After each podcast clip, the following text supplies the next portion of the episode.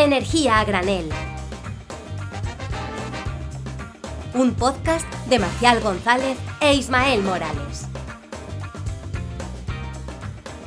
Y bienvenidos, bienvenidos, bienvenidos un capítulo más a Energía Granel, el podcast que no te explica cómo ser millonario con 20 años, pero sí te trae las claves del mundo de la energía a día de hoy, que es muchísimo más interesante.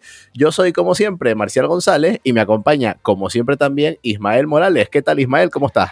Pues muy bien, por aquí estamos. Efectivamente, nosotros no vendemos humos, no vendemos castillos en el aire, no vendemos cómo hacerte rico con criptomonedas y esas historias. ¿No, tienes ningún consejo, ¿No tienes ningún consejo financiero para hoy? Yo el de mi abuelo, siempre el dinero importante debajo del colchón. Joder, es que eres manchego. madre, madre mía. Bueno, me permito ser un poco, un poco más gamberro porque hoy estamos en eh, uno de estos programas más desenfadados que hacemos, eh, que es Energía Nómada, que ahora ya, eh, pues siempre me gusta guardar el, las risitas de, del país que viene, ya lo, desvelaremos más adelante, pero mm, podemos por lo menos soltarnos nosotros un, poquito más porque básicamente no tenemos que quedar bien delante de ningún, de ningún invitado. Yo no sé qué le estará pareciendo esta, esta sección de, de energía nómada, pero recuerden que pueden ir a nuestro Twitter, eh, arroba energía, gran, energía granel a comentarnos, pues, oye, me voy de vacaciones el mes que viene a Suazilandia. ¿Por qué no me comentan un poquito del mix energético de Suazilandia? O a lo mejor me voy a Puerto Rico. Pues, aparte de yo recomendarte eh, un par de canciones de Bad Bunny, pues te podemos comentar cómo está el tema de, la energía por ahí. De hecho, eh, si son verdaderos seguidores del programa, Mm, vayan a Twitter ya y pongan arroba energía granel eh, mm, zarigüeya o chinchilla. Eh, pongan qué animal prefieren, si la zarigüeya o la chinchilla. Esto lo hago Ismael para conseguir un poquito de engage, para que se empiece a mover el Twitter, ¿sabes? Estas cositas que utilizan los youtubers. Yo como me creo youtuber ya, pues ya interactúo. Solo falta decir, ¿qué pasa chat? Pero, pero afortunadamente aquí no hay, no hay ningún chat más que lo que me escribes tú por vía interna. Efectivamente, aquí el único divulgador es Marcial. Luego los demás somos gente seria, gente honrada, que trabaja en, cosas. Bueno, lo de que eres gente seria, vamos viendo eso, ¿eh? Yo no, lo tengo tan claro. Sí, sí, o sea, podernos eh, chinchilla, zarigüeya, jabalí, comidas, lo que, habéis, comido. El debate, el debate aquí es zarigüeya o chinchilla. ¿Qué prefieren? No hay color, prefieres, no hay color chinchilla, está claro. O sea, es que no hay debate ojo, ninguno. Ojo que la zarigüeya. ojo que la zarigüeya, ojo, ¿eh? Bueno, pero creo, que, yo también me quedo con la chinchilla, la verdad. Efectivamente, Feminta. Pero no vamos a sugestionar a la, gente, ¿no? Y yo creo que podríamos dar paso a, a qué país, no sé. Bueno, pues vamos, vamos allá con el país si quieres. Ahora venimos. Vamos.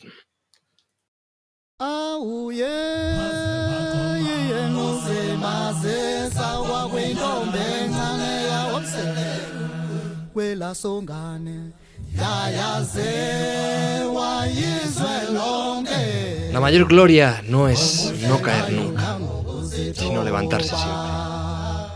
Y esto se puede aplicar porque hoy estamos por fin ya en uno de los continentes que nos faltaba, pero estamos ya en África.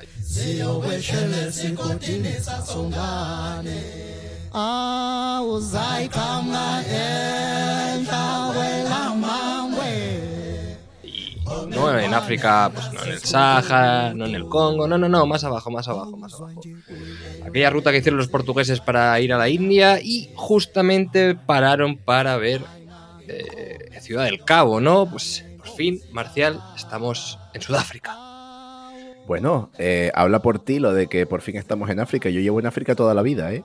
Bueno, qué fina, qué sutil. Menos mal que te lo dices a ti mismo, ¿eh? Porque luego te lo digo yo y saltan las ofensas geográficamente es África. O sea, yo, yo puedo decir que Canarias geográficamente está en África.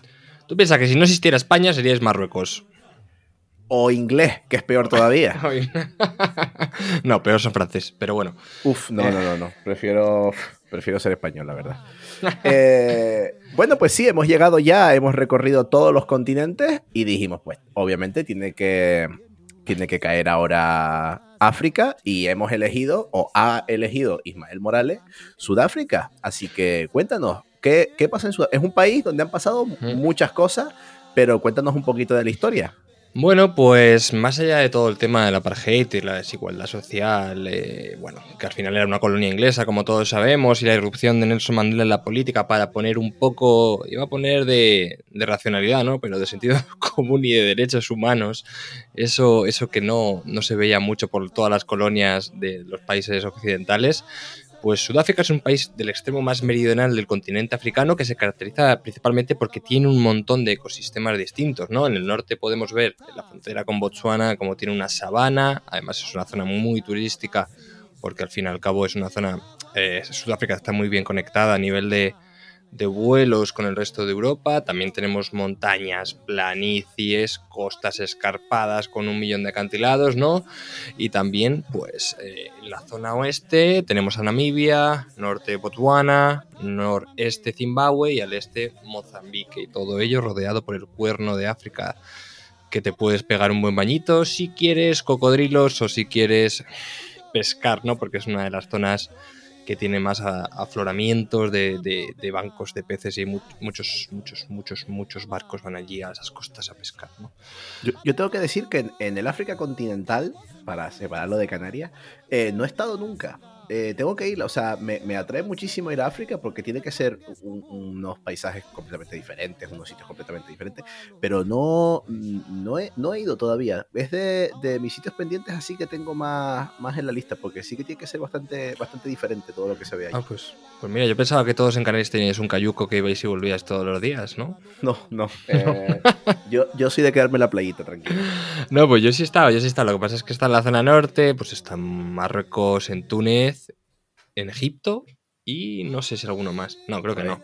Ismael Viajero, agüita con Willy Fogg, ¿eh? Agüita, agüita. Bueno, ahí agüita hay poca, la verdad. Pero mm, volviendo a Sudáfrica, pues bueno, eh, esto es una cifra que me ha impresionado. Tiene casi 60 millones de habitantes. ¿60 millones?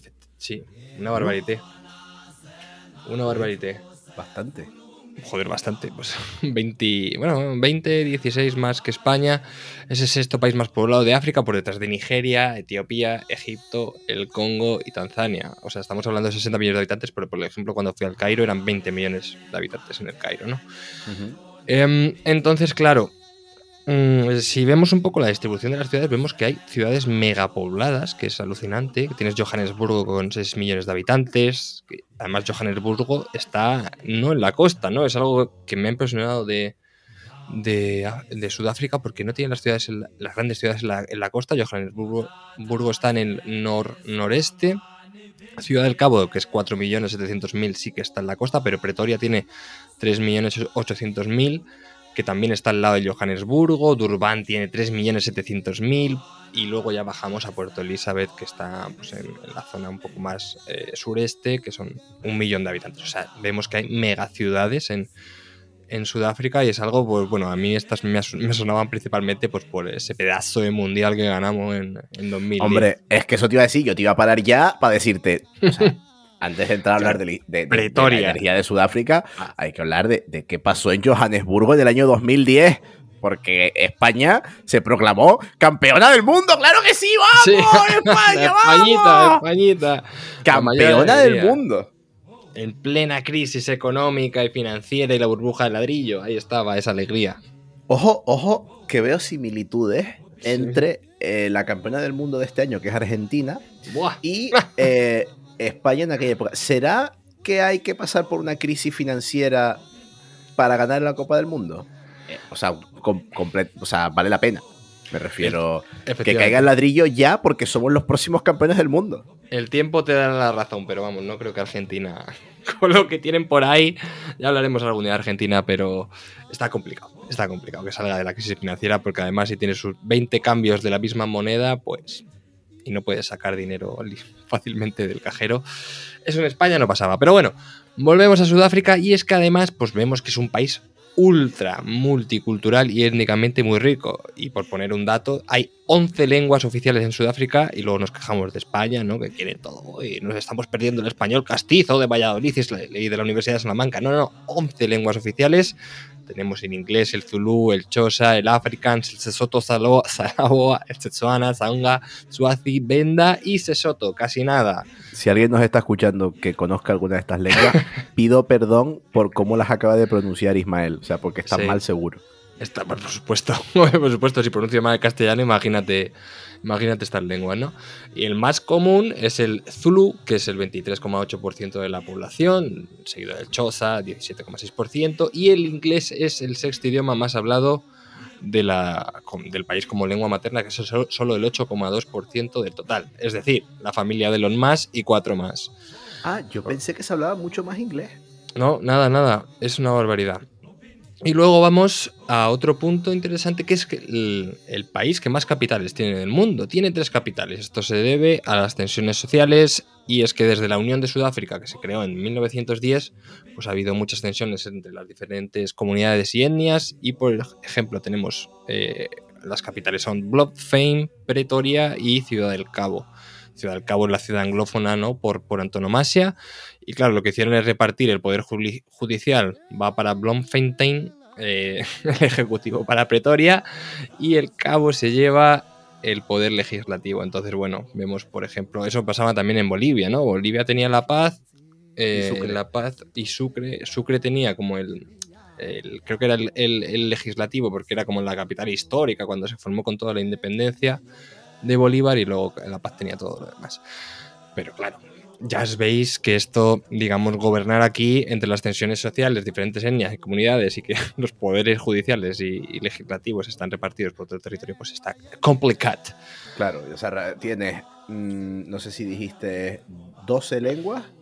11, 11. 11 lenguas diferentes, eh, tres ciudades capitalinas, mm, un montón de etnias conviviendo en el mismo país, está claro que, mm, o sea, si ya en España, como dices tú, si ya en España eh, parece que mm, a veces nos cuesta entendernos entre catalanes, eh, gallegos, vascos y demás. Canarios. Eh, que no, vamos a entrar, que no vamos a entrar en hablar ahora de España, pero, pero si ya parece que en España pues tenemos problemas poniendo en común nuestras diferencias culturales, imagínate en, un país como, como Sudáfrica. Efectivamente, pues y ya vamos un poco a hablar del tema económico y el sector agrícola pues está súper desarrollado y es una de las bases principales de la economía. Tienen cultivos de maíz, cítricos, frutas tropicales, verduras, caña de azúcar, que esto es uno de los principales, y también tienen un montón de viñedos por la zona de, de Johannesburgo, ¿no? Y luego ya vamos al sector minero, que al fin y al cabo, pues eh, todos sabemos que África pues, es un foco minero pues, por sus bajos indicios de derechos humanos que tienen las que Le pregunten, que le pregunten a Elon Musk. Que, que al contrario de lo que la gente cree, no empezó en un garaje, empezó heredando cierta cantidad de minas de esmeraldas en Sudáfrica que le dejó su papá. Entonces, lo, que, lo que le pasa a cualquier persona normal, ¿no? Te despiertas en el mundo y tienes. Dime, dime. Eh, pensando, al principio del programa dijimos que nosotros no te damos tips para convertirte rico eh, en, persona rica, en millonario con 20 años. Yo sí te voy a dar un tip ahora, y es que una cosa, o sea, una cosa que puedes hacer para ser rico con 20 años o para hacerte rico con 20 años es ya ser rico de antes de tener 20 años. Sí, rollo, ya nacer rico, la verdad que es, está muy bien para después ser rico con 20 años. Eso es el único consejo que te puedo dar ahora mismo. Ese es el, pilar número uno de la meritocracia. ¿eh? Efectivamente. Pero bueno, vamos, a no politizar, claro, y vamos a seguir tú, hablando. Eres tú, que luego te. Ya, ya, es que me. Perdón, perdón, perdón, pido perdón. luego soy yo el conflictivo y el que está aquí con todo el tema, mm, digamos, más controverso de controversia. Pero bueno, el sector minero, pues por ejemplo, ha pasado eh, de contribuir del 20% de todo el PIB en los años 70, pues poco ha ido, se ha ido dinamizando un poco la economía hacia diferentes sectores, ¿no? Y ahora pues prácticamente está al 9,5%. Y es que es uno de los primeros productores mundiales de minerales como el platino, cromo, el vanadio, el circonio y el manganeso. Y ojo, y aquí está la joya de la corona, el carbón. Tienen carbón, minas por un... O sea, tienen minas para... Tú prácticamente estás haciendo una azada para labrar y poner una plantita de tomates y, encuentras una mina de carbón. Y es que es el primer productor a nivel de África y el séptimo del mundo, con 260 millones de toneladas. Yo eso no lo sabía, ¿eh? eh Yo tampoco. cuando, estábamos revisando las notas del programa y tal, me sorprendió muchísimo que, Sudáfrica tuviera una producción interna tan grande de carbón. Lo, sí, sí, es, es, una barbaridad porque, o sea, por detrás de China, que produce el 48% y son como unas 1.300 millones de, eh, millones de toneladas al año. Milloneladas, milloneladas. milloneladas. Brutal, ¿no? Nueva unidad de medida. la Milloneladas. Eh, millones de toneladas, pues luego está Estados Unidos, está la UE, está, bueno, la UE no sé por qué está agregada aquí como, como la Unión Europea, pero bueno, luego está Australia, Indonesia, Rusia y luego ya el séptimo, Sudáfrica.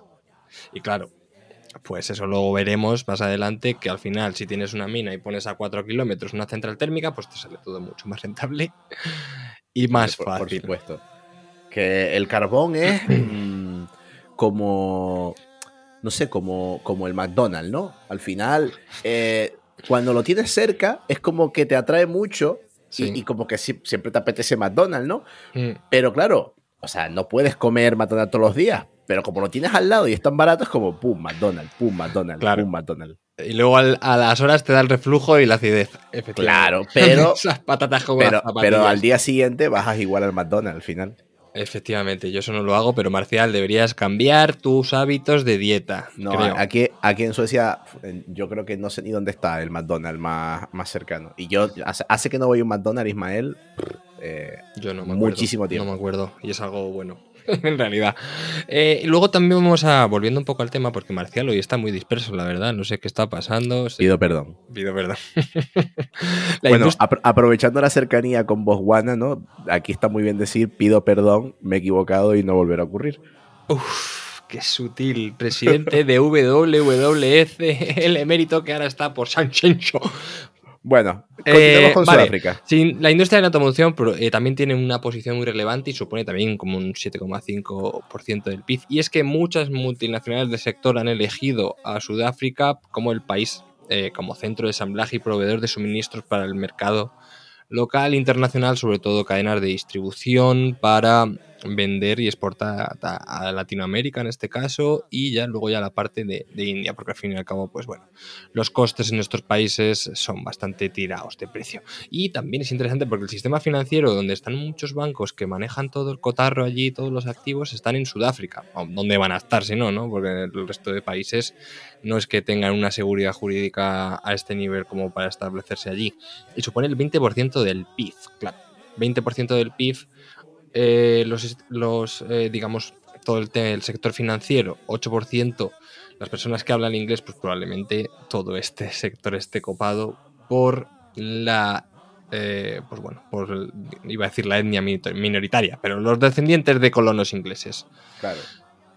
Y ahí vemos un poco toda la desigualdad que, y bueno, la multiculturalidad que tiene este país y voy a meterme un poquito ya más en, en sector energético. Y es que si vienes a África, pues cuesta ver a alguien que tiene una bombilla, alguien que tiene una torre de alta tensión, pero, por ejemplo, eso en Sudáfrica no es tan, tan regla, tan norma, ¿no? Porque, por ejemplo, vemos como prácticamente Sudáfrica tiene un 81% de toda la población de 60, de 60 millones de habitantes que tiene acceso a, a la electricidad, ¿no? Pero bueno, que es un 80%, pero que quedan de otros 10 millones de personas que no tienen acceso a la electricidad. Esto, por ejemplo, si lo comparamos, porque claro, esto es una cifra muy elevada y dices, bueno, esto más o menos mm, es baja respecto a Europa, pero podría llegar a aumentar. Pero si lo comparamos con el Congo, vemos que el Congo es un 20% y Sudán del Sur, Sudán del Norte ahora mismo está, pues, digamos, en un poquito Está- guerra está civil. complicado. Sudán Está Norte, complicado. Sí, y Sudán del Sur, que es el, el hermano pobre, o sea, imagínate, es el hermano pobre de Sudán, tiene un 7% de acceso a la electricidad. Entonces vemos que esto, pues, no es tan usual, ¿no? Aquí, mira, me lo marca Marcial ahí, bien, bien, marca, bien marcado. Y mm, eh, claro, hay proyectos de electrificación que muchos de ellos pues están abanderados por la Agencia Internacional de la Energía, de cómo promover las redes, microgrids y seguramente de esto vamos a hablar un poquito más al final porque es una pata que puede ser muy beneficiosa para, para- y atractiva para todos los inversores que, que quieran ir ahí. Y si vemos el consumo de energía primaria, pues eh, ahí ya nos enfocamos un poquito más en lo que está pasando, la realidad, ¿no? Un país productor de, de carbón, pues esto es como China. Al final, la electricidad, bueno, en este caso energía primaria, procede del carbón al casi 71%, luego ya tenemos pues todo el transporte con el 22%. 21% de petróleo y luego ya si eso vemos que un 1,8% procede de la nuclear, el viento, la eólica un 1,55% y la solar un 1,49%. Bueno, y esto es algo muy destacable. De la hidroeléctrica, 0,27. O sea, es decir, no tienen nada. Eso, Claro, es que fíjate. para los seguidores de energía nómada, para todos los que nos habéis seguido, eso es algo impensable. Porque hemos visto que el resto de países, Vietnam, Nueva Zelanda, Costa Rica, tienen prácticamente un 70 o un 60% de, de hidroeléctrica mínimo. Claro, venimos de países donde la hidroeléctrica es la reina del mambo y de repente aquí nos encontramos, claro, es que, va- o sea, pongamos un poquito los datos. Recordemos, 71% carbón, 20, coma- eh, 20,9% eh, eh, petróleo. Entonces, ya su- sumado eso, ya, Ya te es, deja poco margen de o sea, ya es un 92% carbón y petróleo. Ya Claro. Lo que tú te- luego te dejo ot- otro 8% para que lo llenes con cosas que tú quieras. Pero es que, claro, o sea, ahí ya poco margen va a haber. Vemos eso, la, la hidroeléctrica, 0,27%, un, un recurso hídrico súper, súper bajito. Aquí, una cosa que me llama la atención es, contra, un 70 70,93% es de, de la energía primaria es el carbón. Sí. Mm, claro, al final los coches con carbón no se mueven, entonces prácticamente usan el carbón para todo, Sí, sí, sí, todo. todo. para todo, pero, pero para todo, para, para calefacción, para eh, Sí. la electricidad, o sea, bueno, ahora veremos los datos de la electricidad, pero es que claro, cuando analizamos un país que no tiene muy integrado el vehículo eléctrico, como es el caso de Sudáfrica, fíjense que el, el petróleo siempre va a tener un rol muy importante porque los Mm. coches se mueven con petróleo y aquí el petróleo, Casi siempre suele ser el más alto. De claro, hecho. pero, pero aquí no, aquí es que el carbón gana por goleada. O sea, aquí tiene Sí. una demanda de carbón altísima comparada con la de petróleo. Petróleo solo es el 20,9%, carbón 70,9%. O sea, que usan el carbón para todo, menos para mover los coches. Que si les dejara mover los coches con carbón, ya te diría yo si le estarían ahí echando piedras al depósito. Seguramente, seguramente. Y es que además el gas es un 2,8% y eso es algo que no es nada típico. O sea, estamos viendo cómo se invierten totalmente los roles de- del mix de consumo de energía primaria en este país en función. Y además es que no es productor prácticamente Sudáfrica de, de petróleo. O sea, es que es una barbaridad. Todo ese petróleo lo exportan, el carbón es nacional. Y es que solo un 3%, un 3% o 3,1% de esa energía primaria procede de renovables, que luego veremos que esas renovables, claro, ahí tienes bioenergía, ¿no? Que bioenergía es la biomasa. Claro, es lo que ya, ya lo decíamos tanto en Nueva Zelanda como en Vietnam.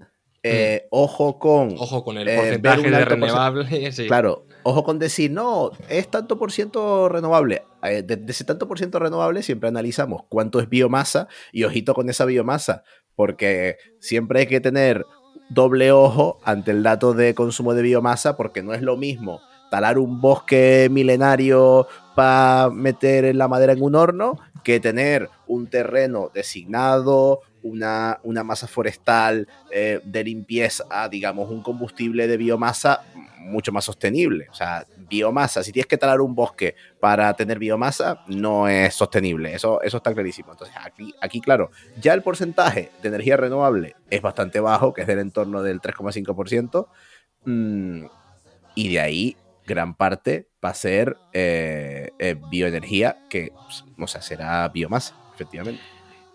Sí, sí, sí, eh, totalmente. Vamos, y es que si ya vamos a lo que es la electricidad, eh, claro, la cifra del carbón aumenta. Pasa de un 71%, de un 70,95% como hemos comentado, a un 86,35%. Es decir, esto Claro. es una absoluta barbaridad. O sea, de momento no hemos visto nada. Y luego ya la nuclear un 5,4%, la eólica 3,7%, solar un 3%, hidroeléctrica tiene que tener nada, no he mirado cuáles son los, los embalses, pero es que es un 0,6%, o sea, tiene que tener un riachuelillo ahí con un molino y un generador. Y Sí, sí, claro. Eh, es lo que decíamos antes. Si fíjate, eh, carbón 86%, nuclear 5%, sumas 91%. O sea, Mm, ya entre esas dos energías tenemos un. Bueno, eh, entre. O, o fíjate, eh, eh, con el carbón un 86%. Ya Mm. te queda nada más que un 14% para que tú metas otras cosas. Que, que aunque sea todo renovable a todo meter, ya es un 14%, que es un porcentaje bastante bajo. Entonces, con un 86% de carbón, es que es una locura. Es que, claro, mm, le sobra carbón, pues meten carbón ahí en el horno Mm. a, a lo que dé. Y mira, es interesante si ves que hay un 0% de generación de electricidad con gas, pero luego hemos visto que el consumo de gas en energía primaria era un eh, 2,8, es decir, es probable Probablemente que para, para calefacción. calefacción o directamente para, para por los, yo qué sé, igual tienen industrias de alta demanda de energía que probablemente directamente y, y no viertan ni a red ni a nada. Claro. Eh, entonces, claro, eh, Ojo, tenemos un panorama que es poco hay- halagüeño. Sí. Hay una cosa que, que aclarar aquí y es Sudáfrica al final está, o sea, está al sur de África. No, no estoy siendo capitán obvio, pero claro, fíjense que al sur de África es muy al sur. Que cuando te pasas de sur, en vez de calor, tienes frío. O sea, Mm. Sudáfrica eh, llega fácil a menos 10, menos 20, menos 25 grados eh, en, en invierno. Por lo tanto, o sea, aquí vamos a encontrar que la demanda de energía de calefacción va a ser bastante importante y como estamos viendo, Sí. full de calefacción con, con carbón. O sea, no se cortan un pelo. Y lo que no será carbón, pues será, será gas. Yo creo que eso también hace que eh, el porcentaje de petróleo baje un poquito porque la calefacción tendrá una demanda bastante importante en, en invierno. Eso no, no lo sabía. La climatología, si tú te lo sabes, pues oye, llevarás razón. Pero es que está muy al sur, tiene que, tiene que hacer mucho frío. ¿Tan al sur? No sé, pero me lo creo. Em, y claro, poco más, o sea, que comentar, porque por sectores no encontrar los datos directamente. o sea, era, era complicado, pero bueno, eh, probablemente el porcentaje de, de, de- de transporte 100% petróleo, o sea, no, no, no me creo que haya, si teniendo estos datos de electricidad, que haya eh, vehículo eléctrico, pero bueno, No, es que está claro. eh, Incluso es que con un 86% de generación de carbón te sale, o sea, contamina menos un coche de- convencional que un coche eléctrico. Totalmente, totalmente. o sea, es que el porcentaje de emisión tiene que ser una barbaridad del sistema eléctrico.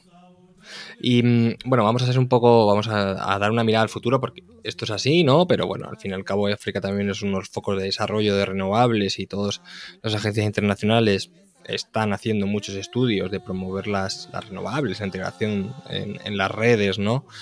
Eh, en este país y bueno, tienen un plan a 2030 para eh, mejorar no solo el mix energético con promoción de, parques solares y eólicos, sino que también proteger y aumentar ¿no? la robustez de la red que ahora mismo es escasa. Y por ejemplo, de los 42 gigavatios que tienen de, de centrales térmicas de carbón, pues quieren eliminar un 35 y así añadir eh, pues por lo menos mm, de entre 20 y 29 gigavatios de electricidad renovable y también, ojo, y claro, esto pasa en todos lados, si tú tienes carbón y quieres ir a renovables, siempre hay un actor intermedio que se llama gas natural. Entonces ahí también les interesa bastante a, a Sudáfrica, ese es su plan de, de desarrollo. O sea, no es plan de descarbonización, es plan de, plan de desarrollo energético y nacional. No, es plan de descarbonización literal. O sea, de descarbonización. Claro, o sea, de quitar el carbón, vaya. Entonces, bueno, este plan más o menos está estimado y, y muchos de... Muchos, hay muchos detractores, ¿no? Porque dicen, joder, es un plan de una burrada de dinero y, en muchos casos, pues estos...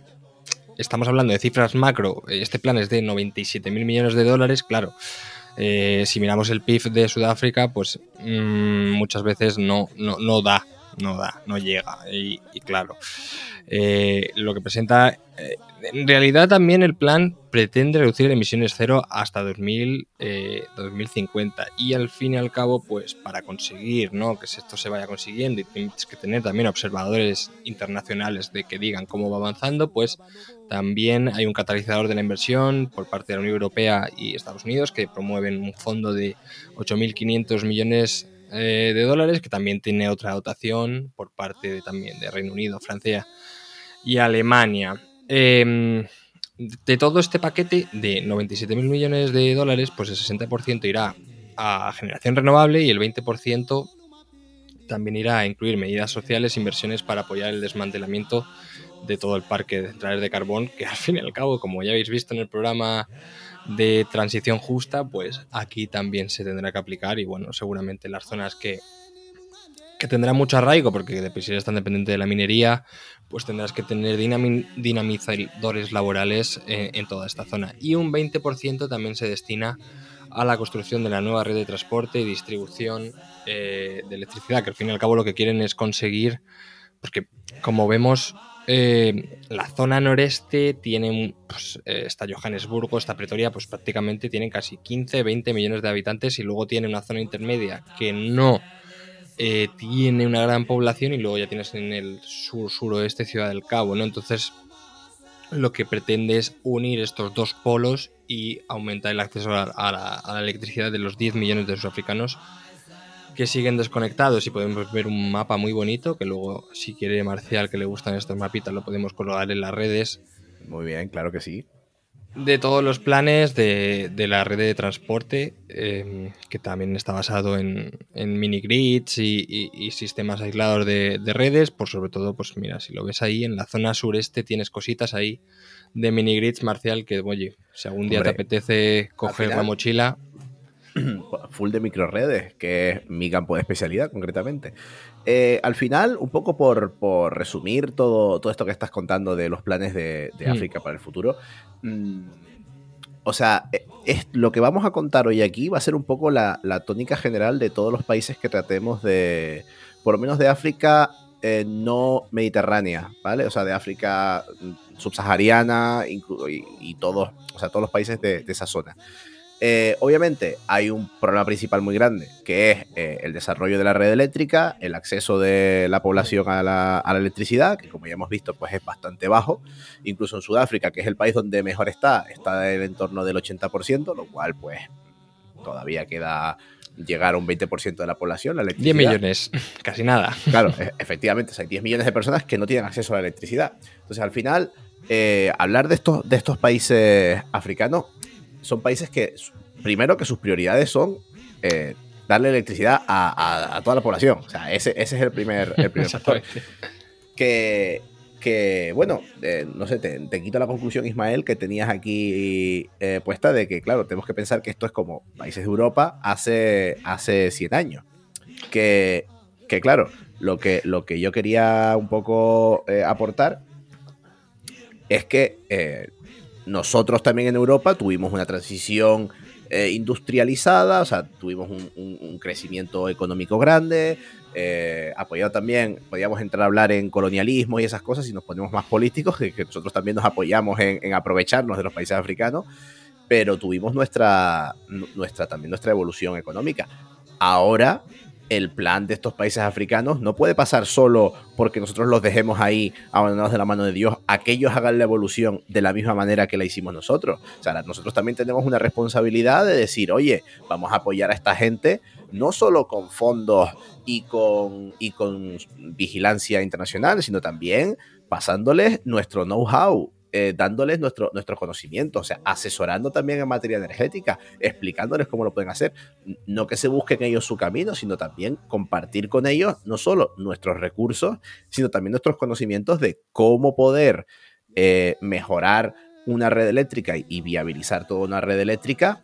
mm, de la mejor forma posible, porque nosotros tenemos la experiencia. Así que también es un poco, o sea, que no nos parezca que esto es como que nos viene ajeno a nosotros. Nosotros también tenemos parte de responsabilidad en Hombre, que, tenemos una deuda. hombre, claro, claro, efect- efectivamente. Y ya no solo deuda en cuanto a esa deuda social, sino, a ver, hablando de que a todos nos interesa descarbonizar el planeta Tierra en sí, nosotros también tenemos Mm. parte de responsabilidad en que los países africanos se descarbonicen. O sea, que no nos pille tampoco eh, de lado este asunto. Sí, sí, sí, totalmente. Y para ello, primero, o sea, antes de tirar redes de alta tensión, antes de descarbonizar, lo que tienes que conseguir es una paz social y, y unos gobiernos estables que a partir de ahí ya se puede incentivar todo esto que ha dicho que ha dicho Parcial, ¿no? Y que me ha robado, porque por ejemplo. aquí ya. es que- sí, sí, No, no, no, no, robo. no, sí, sí, no, muy bien, muy bonito. Aquí estamos para Quedo, robarnos. quedo retratado. retratado. Eh, claro, todo esto que comenta Marcial, pues eh, pinta muy bien. Eh, eh, nosotros sabemos, eh, tenemos el know-how, tenemos la tecnología, tenemos, eh, digamos, el, el ambiente ¿no? laboral, el ecosistema laboral, el ecosistema tecnológico. Es algo que se tiene que exportar allí, obviamente, para que ellos tengan esos recursos, pero. ¿Qué está pasando? Noticia que prácticamente fue de, de antes, de antes de ayer, ¿no?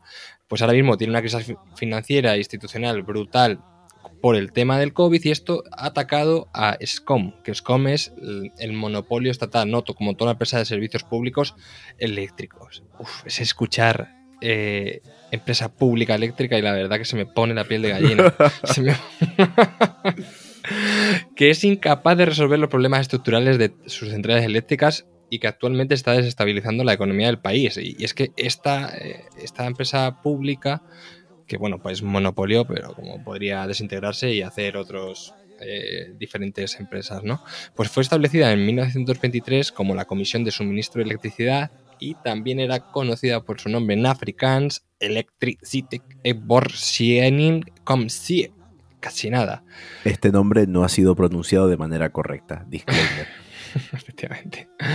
Y es que ahora mismo, pues el director de SCOM de la empresa pública de, electricidad de, Sudáfrica pues se enfrenta a una lucha interna por la sucesión con su director general que dimitió hace meses y señaló recientemente la profunda corrupción del gobierno y del partido mayoritario como causa de la, de la propia crisis de la empresa eléctrica. Es decir, casi nada, tenemos todo el plan, tenemos toda la necesidad de descarbonizar y cerrar las centrales de carbón, de, electrificar y aparte tenemos por la corrupción interna en este caso que está pasando en la única empresa pública de electricidad del país. Entonces, bueno, a esto se le suma lo que ha comentado Marcial, la capacidad de vender allí el know-how, de cómo tenemos esa deuda moral y que también ellos son parte de la lucha contra el cambio climático. Y es que al final, además, Sudáfrica es el debe ser el atractor de toda la economía del cuerno africano y a partir de ahí que se distribuya porque es el país prácticamente más desarrollado de todo África. Es decir, tenemos un pedazo de reto por delante increíble. ¿no? Y muy bien dicho ese, ese tenemos. Eh, otra cosa que, tú has comentado bien, que, a mí se me pasó por alto, es que claro, cuando hablemos de países africanos y demás, obviamente la corrupción va a ser algo con lo que tengamos que lidiar. O sea, e, efectivamente también va a ser un problema bastante grande porque, bueno, también muchos regímenes subsaharianos no son especialmente democráticos. Eh, aquí, pues Sudáfrica sí es un país con una democracia un poquito más instalada, pero ya hemos visto que con unos problemas sociales profundísimos. Efectivamente, efectivamente. Y aquí, o sea, en España hay puertas giratorias, hay favores, hay compra de, algún periódico, alguna noticia, intereses y demás, pero es que aquí directamente te ponen al primo en la empresa energética estatal y si no estás de acuerdo, pues al río. Claro, efectivamente. O sea, si ya, imagínense, si ya en España eh, pues se, ve claramente esto de las puertas giratorias y demás, y tenemos casos de corrupción, hmm. y bueno, que les voy a contar. Pues claro, imagínense eh, en países con, con, menos capacidad de desarrollo que como, como pues, Sudáfrica o como países subsaharianos. Obviamente va a ser mm, algo que tenemos en, lo que tenemos que pensar de camino a la descarbonización, pero ahí también, obviamente, volvemos a tener nosotros una responsabilidad de apoyar en todo lo que se pueda el desarrollo de, esta, de estas sociedades. Efectivamente, y nada, como disclaimer, aquí eh, está todo, esto es todo lo que hay por hacer. Muchas veces en, Energía Nómada sabemos que nos gusta, pues por todos los aportes y, nuevos conocimientos sobre la transición energética que pues, nos dan algunos de los países, ¿no? ¿Qué es lo que hay por hacer? ¿Cuál es el nicho en algunos en algunos eh, países? Digamos, la, preponderancia ¿no? de, algunas tecnologías, pero aquí directamente eh, el reto es mayúsculo y yo, Marcial, pues me puedo despedir Em, poniendo encima de la mesa que, oye, que no estamos solos en la transición energética. Hombre, claro, es que estamos hablando de descarbonizar el planeta. O sea, Casi nada. las emisiones, sean aquí en Sudáfrica, sean en España o sean en China, dañan el planeta de la misma manera. Entonces, hay que trabajar todos en conjunto, todos tenemos la misma responsabilidad y todos tenemos que ir, que, que trabajar codo a codo. Entonces me gusta la, la, reflexión, me, ha gustado la verdad, muy interesante este, este país que nos has traído hoy, Ismael. Ya, ya tocaba entrar en materia, en materia africana, tenía muchísimas ganas. Está muy interesante, está muy interesante. Espero que os hayamos gustado y como nada, ya sabéis, eh, eh, ¿cuál era el debate en Twitter? Claro, claro, efectivamente. Eso, es lo principal, ¿sabes? recuerden que estamos en Twitter, arroba energía granel, y que eh, cuando escuchen este programa eh, pueden ir a. O sea, pueden ir, no. Vayan a Twitter y escríbanos zarigüeya o chinchilla. ¿Qué animal prefieren? Eh, entre todos los que lo nombren, eh, haremos, sacaremos una estadística para, para el programa para el programa siguiente y, y les contaremos qué tal. Para el programa siguiente de energía nómada, que es cuando podemos ser. Efectivamente. Haremos un programa especial de, de ese debate. Programa, programa chinchilla. Energía, energía chin- chinchillas a granel. Lo, lo, lo podemos es un pueblo de. Es un pueblo de Albacete, o sea, si que Ah, podemos bueno. analizar el pueblo. Todo queda en la mancha entonces. Efectivamente. Pues nada, eh, yo por mí finalicé, ¿no? Todo lo que queráis. Bueno, a ti se te da mejor finalizar el, el programa, Marcial. Nada, pues agradecer a todos los telespectadores que nos están telespectando eh, y a los que nos están escuchando también. Eh, gracias de verdad por, eh, por haber escuchado este programa. Yo he sido, como siempre, Marcial González, arroba P barra baja renovable o Capitán Renovable en redes sociales. Y me ha acompañado Ismael Morales, arroba Ismora López en Twitter. Nos vemos, como siempre, en el siguiente programa. ¡Hasta luego! Hasta la próxima.